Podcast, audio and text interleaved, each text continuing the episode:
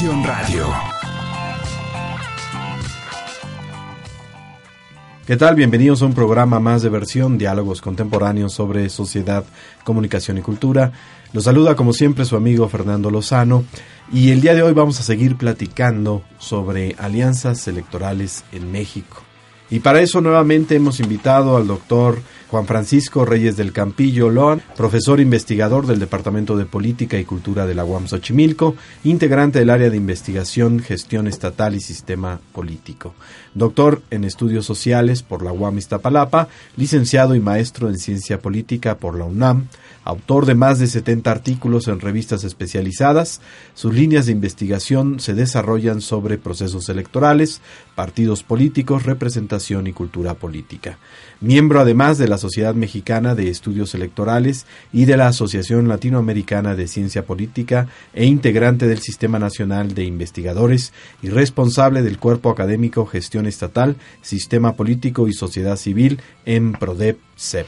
Bienvenido nuevamente, doctor Juan Francisco Reyes. Muchas gracias, buenas tardes. Se encuentra nuevamente con nosotros el doctor Ricardo Yoselevsky Retamal, profesor e investigador del Departamento de Política y Cultura de la UAM Xochimilco, doctor en Historia por la Universidad de Warwick, Inglaterra, Master of Leaders por la Universidad de Aberdeen, maestro en Ciencia Política por Flaxo, y licenciado en Sociología por la Universidad de Chile. Es miembro además del Sistema Nacional de Investigadores, SNI nivel número 2. Bienvenido nuevamente, doctor Ricardo Yoseles. Gracias, buenas tardes. El programa pasado platicamos sobre las alianzas electorales y cómo éstas eh, se han dado eh, tal vez en un esquema mucho más pragmático. Y cerramos el programa con eh, algunas como dudas que era sobre, decía doctor Juan Francisco, sobre cómo eh, podemos probablemente vamos a ver que estas alianzas se pueden volver en alianzas de gobierno. Eh, como ya no solamente serían como alianzas para el voto, sino alianzas del gobierno. ¿Qué, qué es esto? Bueno, hasta ahora decía, hemos observado alianzas electorales. Pero estas alianzas eh, ya no se pueden quedar ahí, porque el futuro de la vida partidaria de México son estas alianzas electorales. hay, hay un fenómeno que a mí me llama mucho la atención, eh, y sobre todo se observó ya en la elección de 2015. Todas las fuerzas políticas que se llaman partidos, todas, todas perdieron votos, perdieron porcentaje de votos. Y todas aquellas que no se denominan a sí mismas partidos, sino que, por ejemplo, es el Movimiento Regeneración Nacional, Encuentro Social, Movimiento Ciudadano, todas ganaron votos. O sea, desde luego hay una cosa muy clara de que los partidos están muy desprestigiados. Bueno, partiendo de eso, es eh, evidente y necesario para los partidos, porque finalmente todos son partidos, buscar alianzas con, otras fuerzas políticas. Y esas, esas alianzas eh, van a ser necesarias en el corto y mediano y largo plazo, diría yo, porque la ciudadanía ya no está dispuesta a poner, ahora sí que todos los huevos en la misma canasta. Entonces, es cierto, están repartiéndose los votos, pero se están repartiendo hacia diferentes fuerzas las cuales se ven en la necesidad de hacer alianzas. Y esto viene, ya ningún partido político eh, en el corto plazo o mediano plazo va a tener eh, más del 35% de la votación. Es muy difícil. Se requiere, por, para gobernar se va a requerir de más votación. Y en este caso, eh, ¿cómo asegurar que en las próximas contiendas electorales se vean estas alianzas nuevamente? Pues participando en una alianza de gobierno. Eh, el partido que gane o la fuerza política que gane, la coalición que gane, va a tener que concretar eh, una, una coalición o una alianza de gobierno. No hay otra manera de, gobernar. Eh, yo veo muy claro, por ejemplo, hay dos alianzas, la del PRI, eh, con Nueva Alianza y con el Verde, o la alianza eh, que tiene, la coalición que tiene Morena con el movimiento, con Partido de Trabajo, Son dos alianzas donde hay un partido muy grande, muy por encima de los otros. La otra alianza no. O sea, el PAN pues está acercándose a, eh, está por encima en su votación del, PRD. del PRD y de Movimiento Ciudadano. Pero. Pero evidentemente sin esos partidos no, no, no, se, no figura, digamos, en, en el escenario electoral. Entonces, ahí yo veo más claramente que si llegan a triunfar, sería evidentemente una coalición de gobierno. ¿Pero qué implicaría la coalición de lo, gobierno? Lo que pasa ahora es que la misma legislación señala la posibilidad y necesidad de una coalición de gobierno. Yo empiezo a prefigurar una posibilidad, que es que Andrés Manuel, sin los votos en el Congreso suficientes para poder gobernar, va a hacer alianza con una fracción del PRI. ¿no? Y, es muy probable pues que, se dé esta, esta, esta, digamos, coalición, pero ya de gobierno. ¿no? Porque van a tener que... O sea, el problema de las coaliciones, o más bien de los candidatos que ganan, es que están ganando sin una mayoría en el Congreso. O sea, así viene repitiéndose desde hace muchos años. Entonces se necesita de una coalición parlamentaria para poder realmente hacer las reformas como lo que hicieron al principio de este sexenio. Claro, pero pero ahí lo hicieron de una manera también muy pragmática en donde unieron el pacto por México. Claro, pero eso es un, un elemento fundamental, o sea, una alianza de gobierno tiene que tener un programa, un programa legislativo fundamentalmente, que es lo que se hizo con el Pacto por México, pero fue un, un asunto de, de ocasión aparentemente no repetible, sin embargo que se transforma en una necesidad estructural, como dice Juan, en, una situación de partidos minoritarios que tienen que sumarse, necesariamente tendrán que ponerse de acuerdo en qué es lo que van a hacer. Ahora, ¿qué se obtiene a cambio de votos en el Parlamento? Normalmente en un sistema de alianzas de partidos se obtiene participación en el Ejecutivo en términos de carteras en secretarías. Y eso es un paso que realmente no se da. Creo que ese fue el punto de ruptura de Fox con el Partido Verde. La idea de que le pedían la Secretaría de Medio Ambiente y no la quiso entregar a, nadie que fuera distinto. Y en realidad lo que él buscó fue hacer el, el gabinetazo, ¿no? que era simplemente buscar individuos, no hacer una alianza política. Ahora, un gobierno de coalición requiere de un cemento ideológico en términos de un programa legislativo, pero también requiere de una transacción en términos de participación en el Ejecutivo de los socios que hay en el Poder Legislativo. Ahora, yo creo que esta situación puede rebasar a las coaliciones electorales. O sea, puede triunfar una coalición electoral y ganar la presidencia. Pero para tener una mayoría en el Congreso, van a tener que hacer todavía otras alianzas, pero ya en términos también pragmáticos, ¿sí? pero ya en, las acciones de gobierno. Eh, y eso es muy probable que venga así. Para poder Cuando Andrés Manuel fue jefe de gobierno en la ciudad, tenía una minoría, ¿no? Y siempre hizo alianzas con las diferentes fuerzas políticas, como el PRI y con el PAN para poder gobernar. Algo hay que hacer. No, no sé, porque si no tienes una mayoría en la Asamblea, ¿no? en la Ciudad de México, o en, en el, que ahora se va a llamar el Congreso, ¿no? o la Cámara, el Congreso de, la Ciudad de México, o en el Congreso, en la Cámara de Diputados, tienes que hacer, si no llamarle alianzas, sin negociaciones con las diferentes fuerzas políticas para poder ejercer el gobierno. O sea, si no va a ser imposible gobernar. Pues necesitas tener algo que te amplíe el plazo. O sea, no puedes ir negociando proyecto tras proyecto. No puedes tener una alianza ad hoc para cada iniciativa de ley para poder juntar, digamos, elementos distintos. Eh, creo que, bueno, es mucho más complicado, pero el, caso este de la ley de seguridad puso a prueba, mm. ¿no? la capacidad de poder reunir una mayoría parlamentaria. ¿no? Es porque el asunto es ya más contencioso. Pero cualquier proyecto de ley no puede ser parte, digamos, de una negociación porque es demasiado complicado. El asunto es poder tener un programa legislativo que permita darle cierta permanencia a una alianza parlamentaria. Y eso es lo que requiere entonces una, una elaboración ideológica que comprometería más allá del pragmatismo en el que están metidos. Ese es el, paso que, aparece como dificultoso. Ya. Eh, no sé si estoy viendo bien, pero me recuerda el escenario al final de la Revolución Mexicana.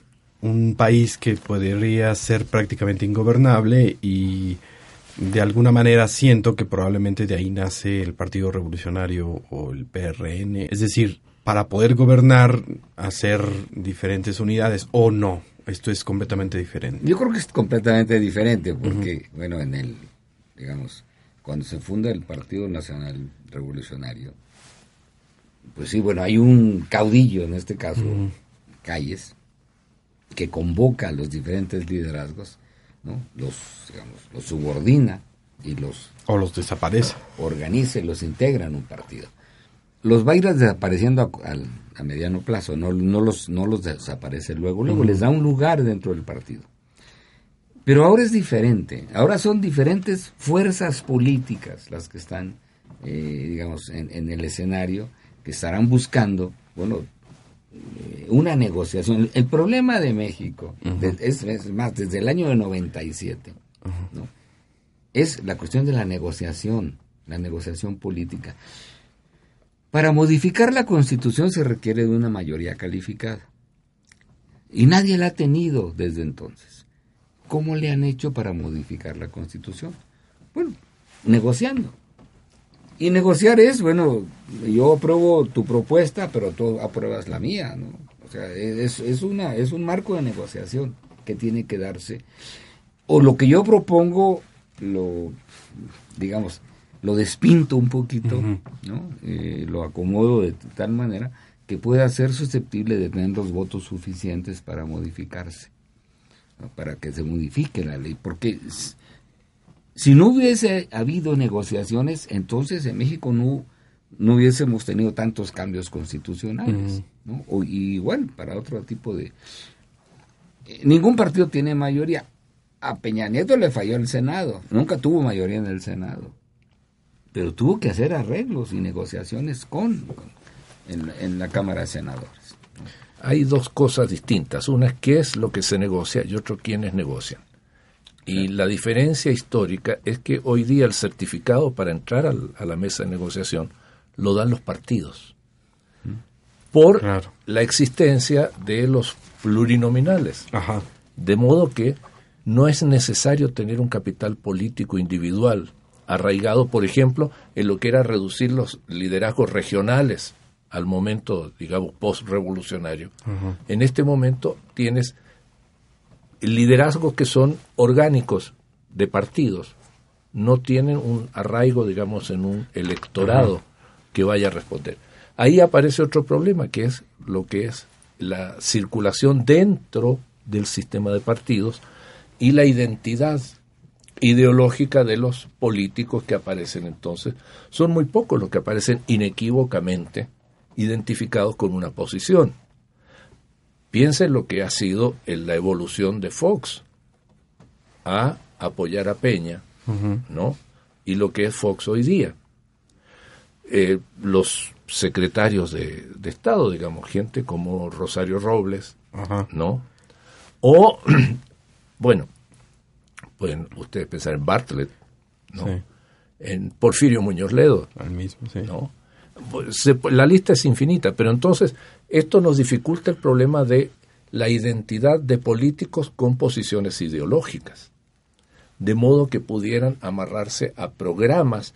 Y en esto la, la concreción ideológica más importante para una alianza, una coalición o lo que sea, es poder acordar un programa legislativo fundamentalmente que pueda orientar también la acción del Ejecutivo. O sea, ir a una elección nacional general en que se renueva el Ejecutivo y el Legislativo implicaría poder presentar un programa que eh, identificara a los políticos con medidas que específicamente fueran dirigidas a algún tipo de clientela electoral específico. A ver, hay un ejemplo reciente que es el Congreso Constituyente de la Ciudad de México en donde para aprobar cada uno de los artículos constitucionales se requerían de, dos tercios de los miembros presentes.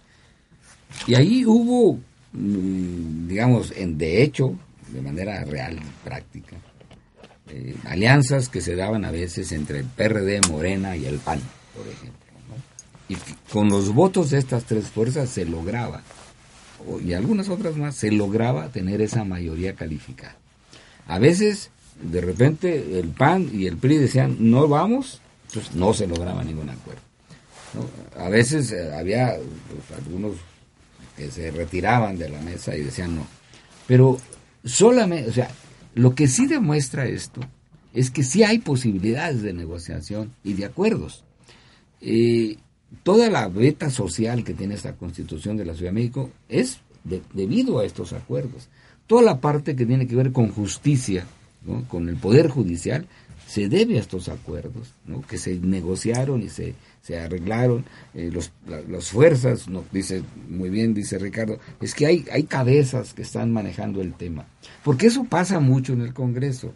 Hay grupos dentro de un mismo partido que son los que, digamos, eh, manejan este punto de la agenda. Que en general son los no votados. Sí, pero, pero estos, estos este, digamos, miembros de, o de, los partidos que manejan tal tema, ¿no? Es el caso, por ejemplo, de Muñoz Ledo, que estuvo en el constituyente y él tenía la, visión completa, ¿no? Otro era este, Alejandro Encinas, ¿no? que tenía claro sobre cuáles eran los puntos de negociación. Pero hubo otros diputados que tenían muy claro, por ejemplo, eh, unos que había mandado el jefe de gobierno como esta señora Magaloni, por ejemplo, que tenía muy claro cuál era la agenda legislativa, junto con eh, la señora Cordero, ¿no? Olga Cordero, que, es la, ex integrante de la Suprema Corte, tenían muy claro ciertos temas. Sánchez Cordero. Sánchez Cordero. Tenían claro muchos temas y ellos empujaban esos temas. Como había también la parte de la agenda social, ¿no? que eran otros diputados los que la empujaban. A ver, si tú tienes este tema y yo tengo este otro tema, que me interesa llevar hacia adelante, ¿qué hacemos? Bueno, pues juntémonos, ¿no? Y yo apoyo el tuyo, pero tú apoyas el mío. Y esa es la única manera que, salen las cosas. Pero no puede ser contraproducente, es decir, eh, perder tal vez el asunto económico que al final va a afectar la, la puesta en escena de mi visión ideológica, es decir, el tipo de nación que quiero, a donde bueno, quiero eso es parte de la dinámica, o sea, cuando tú acuerdas no vas a acordar hasta los detalles. Hay cosas que te van a quedar para redefinirse en, en un siguiente encuentro. Muchos de los términos de las constituciones y de las leyes son términos ambiguos que luego requieren de interpretación. Y entonces el acuerdo político te permite salir del paso en este momento y la reinterpretación te va a permitir entonces redefinir en concreto al momento de aplicar aquellas disposiciones por las que tú acordaste. Entonces, eso es parte también del juego, como decía, entre esta división del trabajo entre lo que son los ideólogos y los estrategas de los partidos y lo que son como quien dice, los esgrimistas que están en, ¿no? en el acuerdo y en, y en el manejo de la, de la situación de fuerza dentro de cada asamblea legislativa. Versión Radio. One Radio. 3000 watts que expanden tus sentidos. Siete años en expansión. Versión Radio digamos que de eso de alguna manera le da esta belleza a la democracia, es decir, la posibilidad de, de gobernar a partir de la diferencia. Desde luego, lo que pasa es, en estos escenarios, digamos, de la, de la política, eh, todo es, tiene una dinámica muy interesante. Eh, hoy vemos, por ejemplo, a la diputada, a la hoy senadora Gabriela Cuevas, del, Partido Acción Nacional, que por su experiencia y las relaciones que logró o que se lograron en esa asamblea constituyente, pues no, no, no se siente tan ajena a estar compartiendo la mesa con la gente de Morena. Pero, pero hay experiencias que le permiten eso, o que permiten eso. Porque a final de cuentas, los políticos tienen que jugar el juego de los adversarios, pero no de los enemigos. Y tienen que entender que, en la mesa, o sea, no todo es para siempre, porque las cosas cambian, la dinámica cambia las cosas. Y yo creo que en México tenemos un buen trayecto en donde las cosas, los políticos, se sientan en la mesa, discuten y se entienden. O sea, no hay, porque no hay otra manera. Tienen que negociar, porque si no, sería la parálisis total de la vida política. Si no hay movimiento, no hay gobernabilidad tampoco, ¿no? Hay una cosa en que los políticos se consideran entre ellos colegas, o sea, de hecho constituyen un gremio en que se reconocen. Y por eso te decía, el problema es orgánicamente, bueno, ¿quiénes son los que juegan? Los nueve, que son los propietarios del campo y la pelota. Y el asunto es ver cómo impiden que entren otros. ¿no? No es poca cosa. Y dentro de ellos, cómo circulan entre los nueve individuos que juegan papeles importantes en distintas coyunturas y que son reconocidos a pesar de, todo lo que uno ve, digamos, en el, en el circo de los medios de comunicación de masa, ¿no? O sea, de hecho, la coalición que de facto está constituyendo Andrés Manuel López Obrador es de una heterogeneidad que plantea serios problemas. Ahora, ¿cómo se no nadie, valora o discute la constitución de esta heterogeneidad. Lo que se ha hecho es descalificar individuos en la medida que su trayectoria los acerca o los aleja. Pero yo no he visto, hasta aquí no sé Juan, que, vive más pendiente de esto, una valoración de qué es lo que está constituyendo con esta heterogeneidad de gente. Sí, porque la visión hacia afuera de pronto es que parece que los políticos brincan como chapulines de un lugar a otro, eh, lo cual en la visión general es no tiene una posición política o no tiene una ideología política y más bien un pragmatismo no ideológico de intereses personales. Yo creo que sí tienen una ideología, pero la ideología no es todo. Eh, hay, desde luego también una parte pragmática, porque tienen intereses ¿no? de llevar adelante ciertas políticas. Y ellos se dan cuenta, ¿no? porque además hay conflicto dentro de ciertos partidos. Hay conflicto en donde los políticos ven que ya no pueden más en, cierta fuerza política, ya no, ya no, ya no pueden empujar sus, sus propuestas. ¿no? Entonces empiezan a buscar ¿no? En otros lados, en otros grupos, en donde sus propuestas, sus ideas tienen mejor recepción. y entonces, eso pasa con y, pero se digamos eso digamos este pragmatismo permitiría esto que estamos viendo de que de pronto un político está en Morena que viene del PAN. Hay otro elemento que es el límite de dejar de ser. O sea si uno alguna vez ha podido entrevistar políticos hay un punto que es trágico el día que nadie les habló por teléfono dejaron de ser importantes o sea, y esto es un elemento fundamental. Hay que estar y hay que ser. Y eso implica cambiar de organización, por ejemplo, lo cual es, digamos, bien o mal visto dependiendo de la cultura política dentro de la cual se, se mueven, ¿no? Pero, de hecho, en este caso, como se ha dicho aquí, digamos, los chapulines van no solo de una cámara a otra o, o de un nivel de gobierno, digamos, a otro, sino también de un tipo de organización política a otro. ellos dicen algo muy sencillo. Yo no cambié, cambió el partido. O sea, acusan a los otros de haber... El partido, pues dicen, el partido cambió. Yo no cambié, yo soy... o puedes tener gente que los valora individualmente, decir, fulano ha estado en distintas, pero siempre ha sido un demócrata. sí, vaya, porque puede estar en cualquier. Sí. hay, hay un político, Demetrio Sodio de la Tijera. Yo lo recuerdo, bueno, él inicia su carrera política en el PRI, pasa al PRD, después en el PAN, y ahora es candidato independiente o quiere ser independiente. Ellos dicen, yo no he cambiado. lo que ha cambiado son las fuerzas políticas. Ellos son los que han Multimensionado en estos programas Porfirio Muñoz Ledo. Ajá. Claro. O el mismo ingeniero Cárdenas. Sí, claro. O sea, sí hay, sí hay, sí podríamos hablar de que lo que está sucediendo en la política contemporánea nos da el hecho de que se vea eh, esto que llamamos chapulines o estas alianzas que hace unos 15 años serían eh, imposibles. No cualquiera es chapulín. Ok. No cualquiera. Es un mercado muy limitado. No, hay, no hay oferta, digamos. O sea, no hay demanda. El que quiera No hay demanda ilimitada. Hay oferta quizá, pero demanda, eh, la demanda es restringida. Eso es una... No, hay otra cuestión que sí creo que es importante, que es más estructural. Esto es posible porque no hay grandes planteamientos estratégicos sobre la mesa. Aparentemente, digamos, aquí hay dos visiones casi metafísicas, digamos, el neoliberalismo, que es una cosa más o menos indefinida, y la alternativa que se define en parte por las negativas, por las políticas de resistencia, de restricción, y que son fácilmente descalificadas como conservadoras. Lo que vaya a pasar nadie sabe.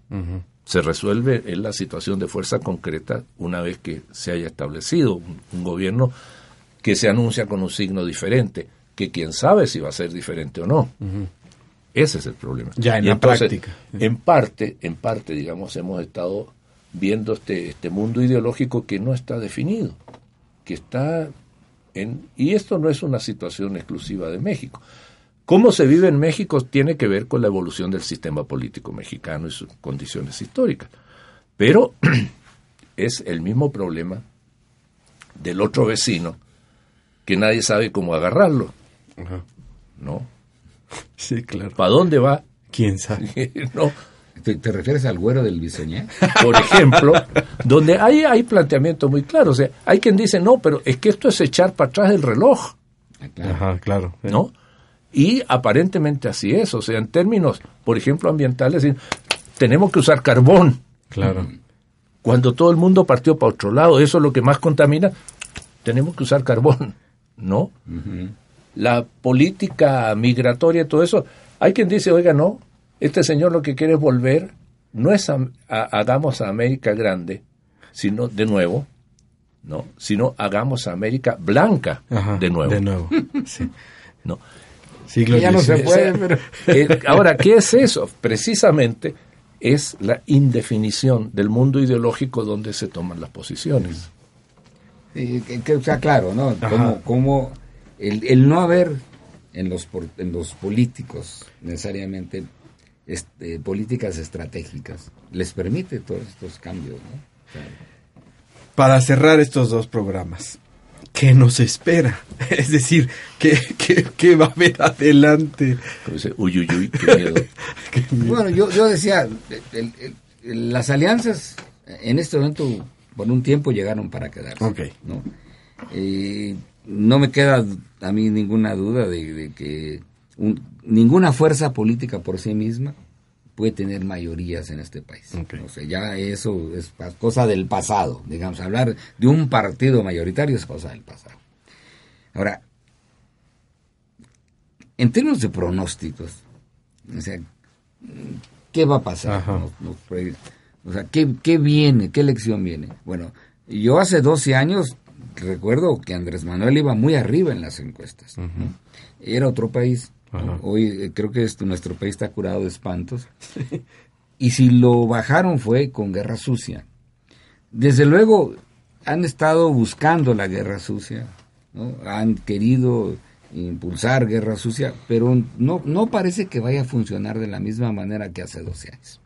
El problema que tienen es que pareciera ser que esta idea de que no hay quien, quien está en segundo lugar, entonces están peleando el segundo lugar. Y mientras no se resuelva el problema del segundo lugar, pues no se puede pelear contra el primero. Entonces, en este momento, creo que Andrés Manuel pues va en caballo de Hacienda, desde luego. ¿Por qué? Pues porque él tiene una ventaja más o menos considerable y el segundo lugar se lo están peleando. ¿no? se fueron con la idea de que solamente estando en segundo lugar puedes pelear, pues bueno, eso, eso, eso, eso creo que los ha amarrado. Y se están pegando muy fuerte. Entre ¿no? Por el segundo lugar se están pegando más que quererle pegar al primero. alguien decía, por ejemplo, eh, lo siguiente, eh, Andrés Manuel es inmune a muchos ataques, ¿no? Pues porque tiene un electorado que es fiel a él y va a seguir votando por él, por más que le inventen cosas.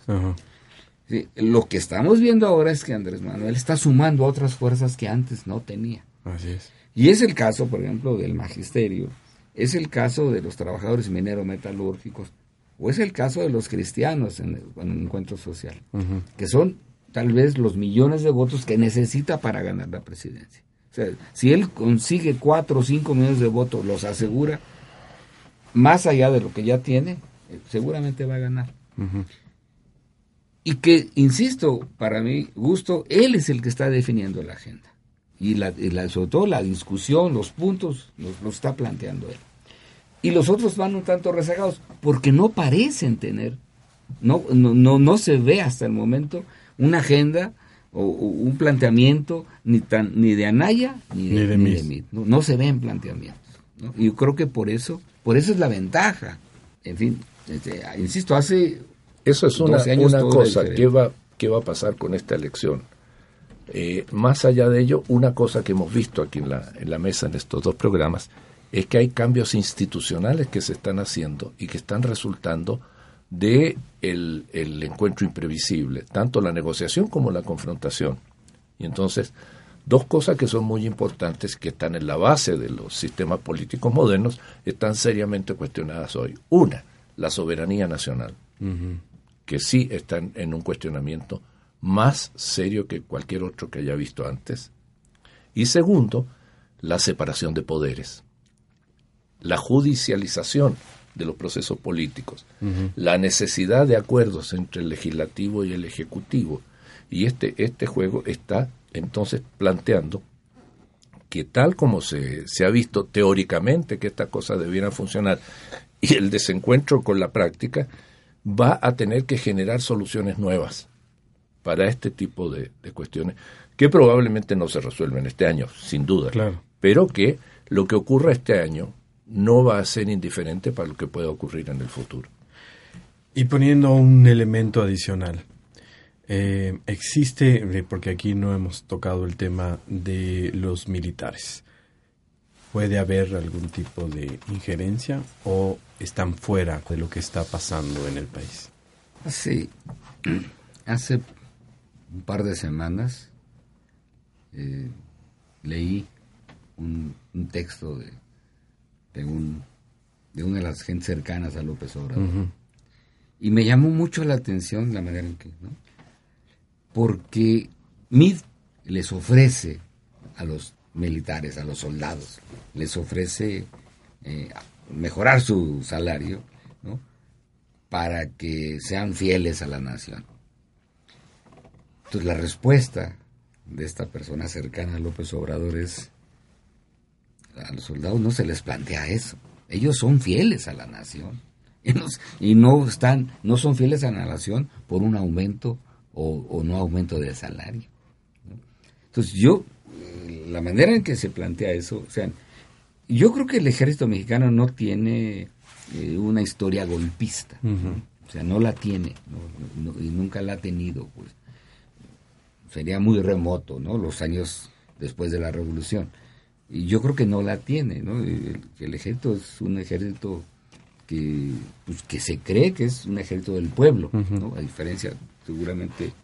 Era lo que se creía, era lo que se creía en Chile. No, pero en Chile sí era, en Chile sí era un ejército clasista el que había, ¿no? Y en México no es un ejército clasista. Y nunca ha estado desprendido de la sociedad yo por eso creo que el ejército no, no, se atrevería a hacer una, una aventura de este tipo. ¿no? No necesariamente a ese nivel, pero ciertamente uno tiene que decir que ningún ejército está ausente del sistema político ah, Y entonces sí es un actor al cual tienen que tener en cuenta. Y se ha visto en toda la discusión de esta ley de seguridad, en que, digamos, ha habido cada vez más pronunciamientos no más específicos por parte de la jerarquía militar. Ahora, el tratarlo como un gremio más, que es lo que dices tú, ofrecerle, digamos, mejores salarios, prestaciones y todo, que no es solo el discurso de Meade, es el discurso de eh, Peña como presidente entregando unidades habitacionales y hablando del gasto militar en modernización, armamento, ¿no? Todo eso implica que se está teniendo en cuenta como un gremio. Pero también está el gremio de los políticos y no hemos dicho una palabra del gremio del poder económico. Claro. Pero todavía ese es el, el fantasma, digamos, el invitado de piedra, el poder económico y su peso en lo que vaya a, suceder. Pues el tema nos da para muchísimo el tiempo, ¿no? Eh, agradezco mucho su presencia, ha sido un placer verdadero platicar con ustedes y un aprendizaje increíble. Eh, antes de despedirnos, me gustaría que al público, si quisiera conocer más de lo que están investigando, dónde pueden localizarlos, cómo pueden leer sus artículos, eh, doctor Juan Francisco. Mira, eh, yo escribo mucho, soy parte del comité editorial de la revista El Cotidiano, que es una revista de la UAM. Y, si buscan y ponen el cotidiano en línea, pueden entrar. ¿no? Ah, no hay muchos temas, es una revista bimestral. Eh, es una revista, eh, digamos, en la práctica de, investigación, aunque hay mucha parte de divulgación. Entonces, ahí hay muchos artículos míos y de mucha más gente, sobre todo, desde luego. Y ahí creo que pudieran este, ser un, un buen, digamos, un buen escaparate para, para, revisar. Y aparte, ¿algún correo, doctor Juan Francisco? Eh, yo decía Campillo. Campillo. Arroba correo, correo. Punto punto punto mx. Perfecto. Pues muchísimas gracias por estos dos programas. Nos quedan muchas cosas para platicar. Esperamos hacer más programas. Doctor Ricardo Yoselewski. Ah, mire, mis publicaciones no, no son tan frecuentes como la de eh, Juan, pero en una cantidad de publicaciones del Departamento de Política y Cultura y de la División de Ciencias Sociales y Humanidades, que son libros colectivos que recogen el trabajo de investigación y de discusión permanente del área de, investigación y del departamento. Y también en revistas como la revista Política y Cultura y eh, Argumentos, que es la política de la división, la revista de la, división, De, Ciencias Sociales y Humanidades de la UAM Xochimilco. ¿Y este algún correo donde lo pueden...? Es el correo de, la universidad, Ricardo Y, una sola palabra junto, Ricardo Y, arroba correo.soc.one.mx. Pues igual, doctor, ha sido un placer estar con ustedes estos dos programas. Esperamos que no sean los primeros porque además este tema está a la vuelta de la esquina, ya se acercan prácticamente Estamos a menos de medio año de las elecciones de este país. Muchísimas gracias, me despido, no sin antes también agradecer en la producción a Carlos Gómez, en los controles a Adrián Carvajal y en la dirección al maestro Luis Rasgado. Se despide su amigo Fernando Lozano. Nos escuchamos la próxima semana. Versión es una producción del Departamento de Educación y Comunicación de la UAM Xochimilco para Guam Radio 94.1 FM.